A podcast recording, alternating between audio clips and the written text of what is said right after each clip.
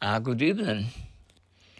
Uh, keep up for your uh, listening to the Good Light English. Okay. Uh, today is uh, Thursday, December 8th. Keep on the ball. Wow, there's a lot of things to do. How many days do we have? Three days. We must keep on the ball. Wow, there's a lot of things to do. How many days do we have?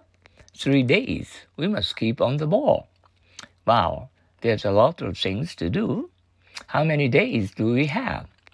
Three days. We must keep on the ball. Wow, there's a lot of things to do. How many days do we have? Three days. We must keep on the ball. Wow, there's a lot of things to do. How many days we have? Three days. We must keep on the ball. Keep one from ing. What's to keep me from leaving you alone? Uh oh, please don't do that. What's to keep me from leaving you alone? Oh, oh, please don't do that.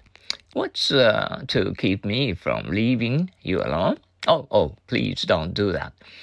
What's to keep me from leaving you alone? Uh oh, please don't do that. What's to keep me from leaving you alone? Uh oh, please don't do that. Okay, and uh, I hope you will enjoy um, uh, today's and uh, practice of your learning uh, good light English. Mm, okay, keep uh, keep up your uh, listening to the uh, usual good light English, step by step, little by little.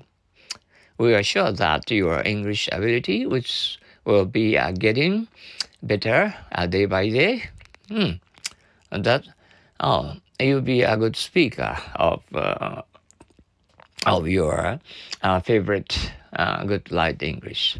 Okay, I'll see you tomorrow. Thank you for your cooperation. Bye now.